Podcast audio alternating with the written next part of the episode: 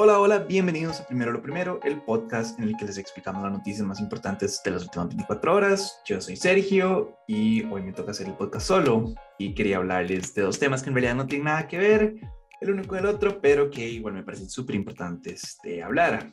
Creo que lo mejor sería comenzar con el tema que es menos denso. Y es que la Organización Mundial de la Salud le pidió a Europa que proteja a los niños de la nueva ola pandémica que está azotando el continente. Entre los consejos que ellos dieron es que para estas fechas de reunión y de entrada a clases, que se refuercen las pruebas para detectar el virus, el uso de las mascarillas y la vacunación de alumnos, que es algo que ya varias agencias del mundo han aprobado. Según explicaron, de esta manera se va a evitar que se cierren de nuevo los colegios y la vuelta a la educación a distancia, que si ustedes están llevando clases en este momento, saben que no funciona para nada y que es sumamente estresante y sumamente molesta también. Por el otro lado, la organización le aconsejó, o bueno, en realidad aconsejaron como a nivel general que se imponga la vacunación obligatoria o que bueno, que imponer la vacunación obligatoria debería ser el último recurso Básicamente lo que dijeron fue que primero se tienen que aceptar todas las opciones posibles y todas las vías para aumentar la, eh, la tasa de vacunación, como por ejemplo todas las campañas de vacunación o la educación. En realidad la única razón que dieron para hacer esta proposición es evitar el impacto en los posibles efectos adversos y la confianza de la opinión pública. Y yo no sé qué pensar sobre esto, ¿saben? Eh, porque soy un partidario de la vacunación obligatoria, o bueno, por lo menos en realidad de la vacunación, y siempre todos los insta que se vacunen. Entonces es extraño escuchar a la Organización Mundial de la Salud decir como que no se vacunen las personas o que no se les obligue a vacunar a las personas, en especial cuando tenemos ejemplos como Rusia, por ejemplo, que fue uno de los primeros países en desarrollar una vacuna y que la gente nada más no se está vacunando, no les interesa vacunarse. Eh, y así hemos visto cientos de ejemplos más Entiendo también que la vacunación obligatoria genera un montón de anticuerpos en un montón de personas por, no sé, su libertad y sus derechos, que di en realidad es un muy buen argumento también. Por eso es que les digo que no sé qué opinar en realidad. Creo que es decisión de cada persona, definitivamente, ver qué se pone o qué no, pero creo que también hay que pensar en el, en el panorama más amplio y en la sociedad y en el prójimo y en todo este montón de personas que se van a ver afectadas por mi decisión de nada más ser una anticiencia y decir que las vacunas no funcionan. Entonces, no sé, nada más me parece como interesante que la Organización Mundial de la Salud, es como el ente mundial de salud, haya tomado esta posición. Pero supongo que sus razones tendrán. El otro tema del que les quería hablar es bastante denso, entonces di nada más agárrense de sus asientos y estén listos y es el juicio en contra de Ghislaine Maxwell, que es esta millonaria británica acusada de reclutar menores para Jeffrey Epstein. Eh, ella se está enfrentando a una cadena perpetua por tráfico de menores y el juicio en realidad comenzó hace unas semanas, pero yo quería comentarlo nada más y contarles un poco como qué es lo que estaba pasando y cuál es la acusación. Entonces, comencemos por la acusación. Básicamente se dice que Maxwell se ganaba la confianza de las jóvenes llevándolas de compras o al teatro y que después las persuadía para que le dieran un masaje a Epstein desnudas en alguna de sus residencias. Ustedes saben que este señor era un millonario, entonces tenía un montón de residencias alrededor del mundo, pero no sé si alrededor del mundo, pero no me entero así, creo que tenía una en Reino Unido y tenía una en Palm Beach, ya eso es el mundo. Pero bueno, el punto es que ella las persuadía para que le dieran un masaje.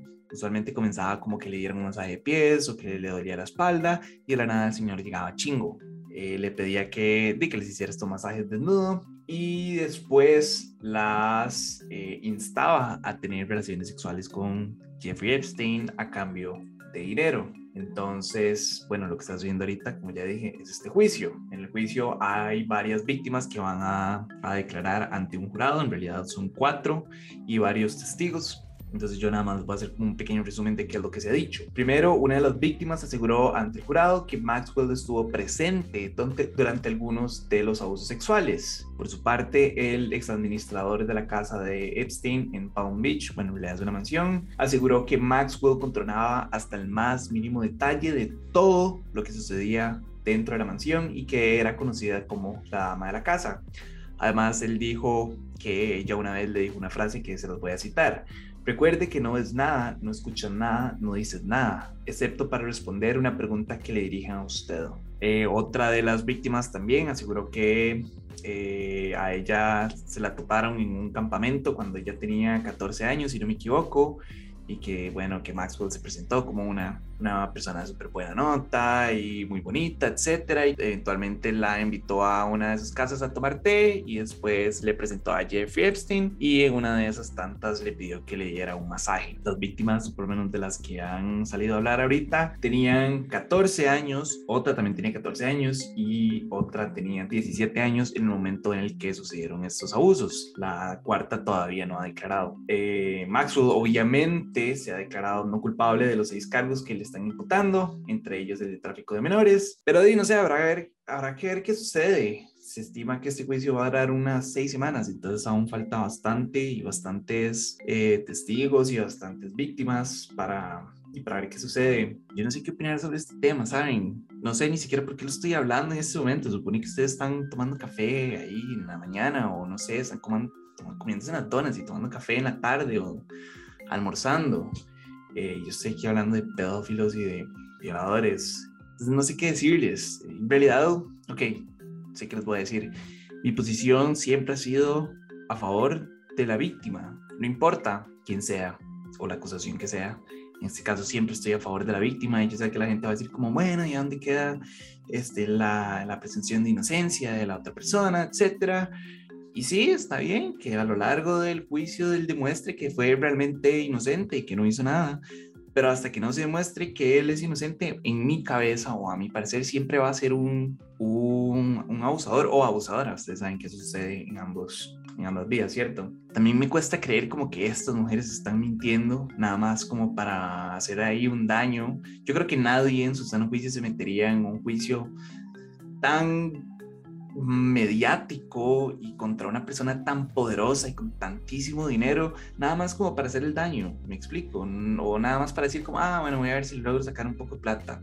O sea, si ellas ya están hasta aquí y si ya llegan hasta ese punto es porque de verdad algo sucedió. Ustedes pueden ver el documental en Netflix de Jeffrey Epstein, creo que se llama como Filthy Rich, una cosa así, en realidad no, no, no lo recuerdo porque lo vi hace un montón. Eh, entonces ahí pueden ver un poco todo el contexto de, de, este señor. Y sí, no sé, quiero saber qué opinan ustedes sobre eso. ¿Ustedes creen que Maxwell es realmente una cómplice de Epstein, ella eran las mejores amigas, ellos eran mejores amigos y ella era la mano derecha, entonces es como un poco shady también y eso que le digan que ella era la ama de la mansión, es como, como que todo encaja, me explico. Maxwell por su parte en este momento está en una penitenciaría, no recuerdo el nombre en este momento, ella está diciendo que la tienen un estatus super inhumanos y que no tiene comida y que la que le dan está podrida y que la han abusado y todo, y no estoy diciendo que eso es algo bueno, en realidad nada más le estoy comentando como la situación en la que ella se encuentra. Pero sí, sé, quiero saber qué opinan ustedes sobre este tema y quiero también hacerle la pregunta importante. ¿Epstein se mató o lo mataron? Ustedes qué piensan sobre eso. Pero bueno, eso es todo por hoy. Como siempre, muchísimas gracias por escuchar. Recuerden seguirnos en Instagram, en arroba no pasa nada, guion bajo IG, en Facebook, en YouTube y como siempre, si se pueden convertir en sus Patreons en www.patreon.com slash no pasa nada oficial. Ustedes saben que esa es la mejor manera de ayudarnos y siempre se los pedimos. Ese podría ser nuestro regalo navideño, ¿qué les parece? No sería panis como regalo navideño, suscripción de Patreon. Estaría bonito, ¿no? Eh, pero bueno, como les estaba diciendo, gracias por escuchar, eh, por ayudarnos a crecer y por permitirnos seguir haciendo este tipo de contenidos y por escucharlo en realidad. De nuevo, pura vida y me escucho mañana. Chao.